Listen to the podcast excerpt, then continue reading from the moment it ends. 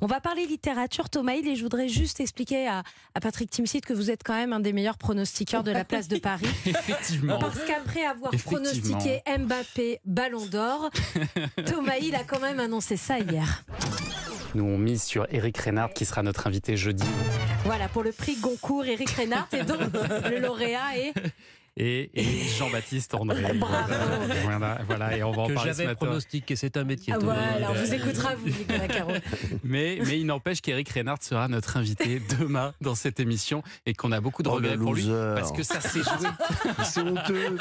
Il n'y a plus rien, c'est ça. C'est horrible, vous savez. C'est un peu comme les Césars. Oui, allez-y. Écoutez l'histoire parce que ça s'est joué. Ça s'est joué à rien, Nicolas Caro. Ah oui, il aurait vraiment pu gagner. C'était Reynard contre Andrea, c'est vrai, et ça s'est joué comme l'année dernière au 14e tour de scrutin, ce qui n'est pas du tout une tendance euh, commune dans le Goncourt. Et au 14e tour, qu'est-ce qui se passe? Bah, C'est le président Didier Decoing, le président de l'Académie Goncourt, qui a une double voix au 14e tour. Et lui penchait plus pour Andrea, et donc crac, à la fin, et ben, c'est lui qui a choisi finalement, comme l'année dernière d'ailleurs, on est arrivé à 14, 14 tours de scrutin. Eh ben, Il n'y a jamais eu de deux euh, livres qui ont reçu euh, ah, le, double, prix Goncourt. Le prix Goncourt, c'est arrivé. Un ex voilà. Ah non. Mais non, c'est pas possible puisqu'il y a la double voix. Et c'est pas euh, lui qui décide de l'utiliser. Ah. C'est au 14e tour, quoi qu'il arrive, il a deux voix. Et donc il y a 11 voix en tout qui s'expriment. Et donc il y en a forcément un qui. Ah, le président peut avoir deux voix. Oui, c'est trop pas juste parce qu'il y en a un, il va vendre des camions de bouquins et l'autre, il va rester avec ses exemplaires. Oui, enfin, Eric Reinhardt, il vend quand même quelques camions. Il aurait pu en vendre beaucoup plus. Et c'est pour ça qu'il sera quand même demain notre invité.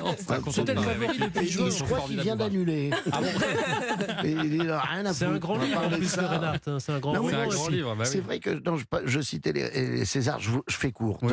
c'est que tout d'un coup, vous avez rien demandé, vous êtes nommé pour un César, vous y allez, et il n'y a pas de voiture pour vous accompagner si vous l'avez pas. Vous voyez, c'est une humiliation qu'on n'a pas demandé, quoi. et tout le monde dit, alors pas trop déçu, vous l'avez pas eu. vous, donc vous évitez toutes ces questions demain. La différence en littérature, c'est que déjà quand on est dans la sélection Goncourt au mois de septembre, donc parmi les 15, 16 sélectionnés, c'est génial parce que tous les médias se jettent sur les sélectionnés, comme si c'était ceux qu'il fallait mettre en valeur. Et puis en plus, vous faites partie de, automatiquement de la sélection pour le concours des lycéens. Mmh. Et donc, il y a encore une chance fin novembre ah, pour le concours des lycéens euh, qui, euh, qui, est formidable. Qu'on ne décerne souvent pas celui qui a le prix Goncourt pour euh, diversifier un peu. Quoi. Et alors, ce livre de Jean-Baptiste André, Veiller sur elle, Andrea, donc, Andrea, Andrea. pardon, qui a décroché donc le concours.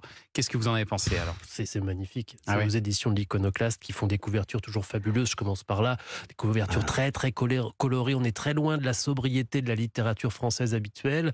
Et c'est bon, la couverture est magnifique, ok, mais quand on ouvre, c'est encore plus beau. C'est-à-dire que c'est un roman qui se passe en, Italie et ça s'appelle Veiller sur elle et c'est l'histoire d'un d'un garçon euh, qui repart en Italie, parce qu'il avait migré en France. On est au début du XXe siècle. Il repart en Italie pour apprendre la sculpture avec celui qu'on appelle son oncle, mais qui est pas vraiment son oncle, mais je rentre pas dans les détails. Puis qui est surtout un sale type, qui est un sculpteur certes de grand talent, mais qui est un sale type qui tape un peu notre ami Mimo, qui est le, le héros, qui s'appelle Michelangelo, mais tout le monde l'appelle Mimo, ça ah. fait quand même plus modeste. Mm. Et puis donc on, le suit dans sa carrière de sculpteur comme ça, et puis il va tomber amoureux d'une femme de la grande famille italienne Orsini, mais bien sûr c'est un amour impossible. Donc c'est une grande histoire d'amour, mais ça commence avec un mystère. C'est-à-dire que là je vous raconte, j'ai sauté le premier chapitre, mais le premier chapitre c'est un vieil homme qui va mourir qui a 82, 85 ans.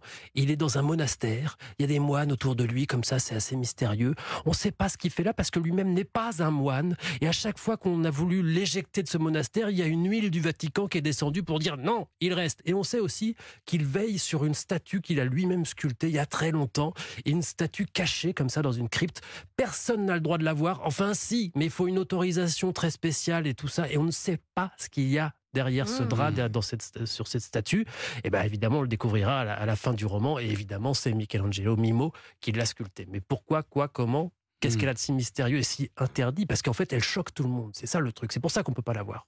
Il n'en est pas à son premier livre, hein, Jean-Baptiste André. Non, c'est son troisième roman de mémoire. Il était scénariste au départ. Et j'aime bien parce ah qu'il raconte comme une sorte de, de, changement de vie où il s'est enfin réalisé. Il a arrêté d'être scénariste pour être enfin romancier. Ah comme si scénariste c'était un truc un peu, un peu, un peu lourd. C'était déjà merveilleux ce qu'il faisait. Et il, il, a, il a réussi à devenir uniquement romancier pour la liberté que ça lui permettait dans la création. Bon, et puis la bonne nouvelle, c'est que c'est euh, une petite maison d'édition euh, ah qui a gagné alors cette oui, fois-ci. Et en plus, ce qui est magnifique, c'est pas très connu du grand public, mais cette maison d'édition, elle a été fondée par une grande dame qui s'appelait Sophie de Sivry, qui est morte trop jeune, euh, à 60, 62 ans, au printemps dernier.